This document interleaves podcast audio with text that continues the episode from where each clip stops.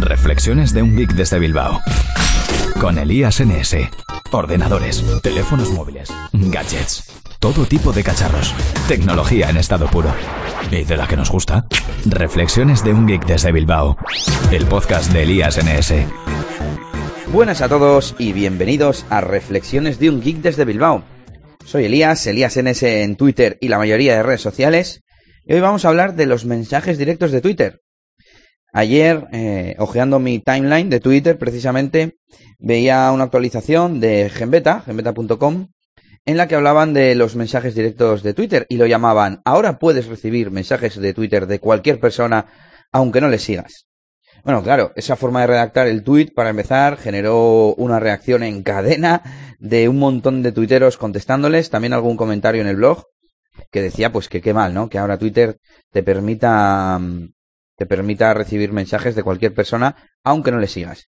Bueno, lo que pasa es que Twitter ha implementado una nueva funcionalidad para los mensajes directos, en la que puedes activar desde las opciones la posibilidad de que cualquiera, aunque no le sigas, te manden un mensaje directo.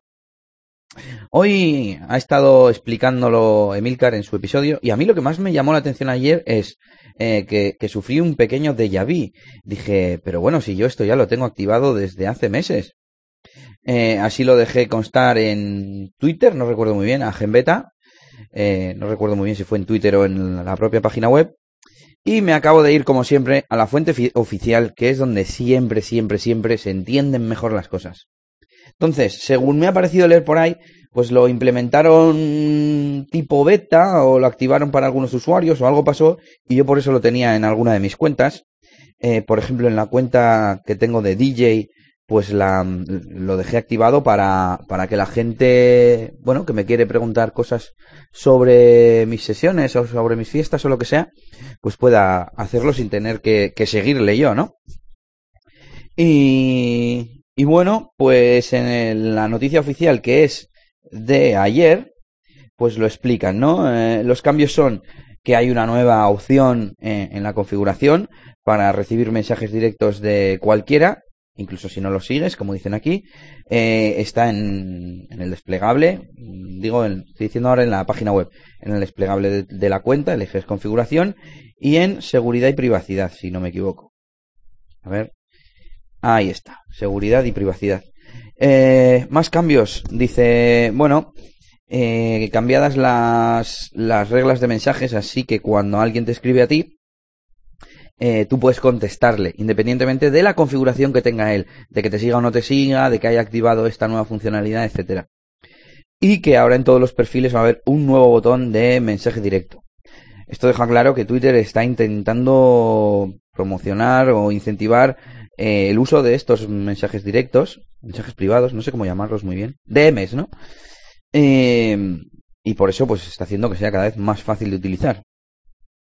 Y el siguiente párrafo habla un poco pues del tema de spam que también ha comentado Emilcar, que claro, habrá mucha gente que empezará a recibir spam, pero bueno, yo creo que lo suyo es denunciar esas cuentas y que al final mm, los spammers no tengan nada que hacer. Yo también me imagino que Twitter acabará implementando y mejorando sus filtros de spam y que si lo primero que se pone a hacer una cuenta eh, cuando se crea es mandar mensajes privados eh, o mensajes directos cada muy poco tiempo pues banearla o advertirla o cosas así.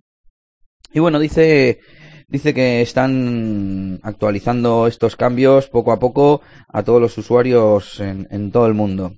Lo estoy traduciendo en tiempo real de inglés aunque creo que está también en, en castellano, pero bueno.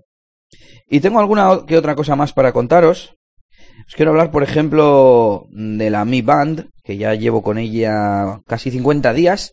Y por cierto, todavía, todavía no la he cargado desde, desde que la cargué por primera vez cuando me llegó.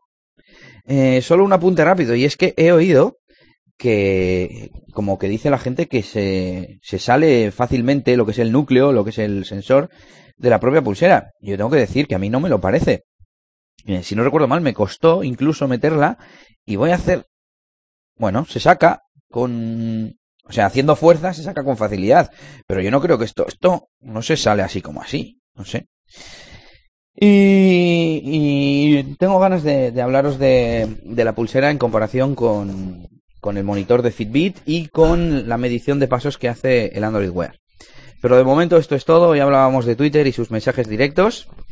Y nada, nos escuchamos pronto, o, eso espero. Venga, saludos y recuerda que me puedes seguir en Twitter, en eliasns, arroba eliasns, y en mi página web que ahora se ha convertido en un Tumblr, lo que también os tengo que hablar, en eliasns.es. Saludos y hasta la próxima. Esto ha sido todo por este capítulo. Pronto, Elías tendrá más cosas de las que hablaros en Reflexiones de un Geek desde Bilbao. Hasta la próxima. Y recuerda que puedes buscar a Elías Gómez en Google Plus o en Twitter. Arroba ElíasNS.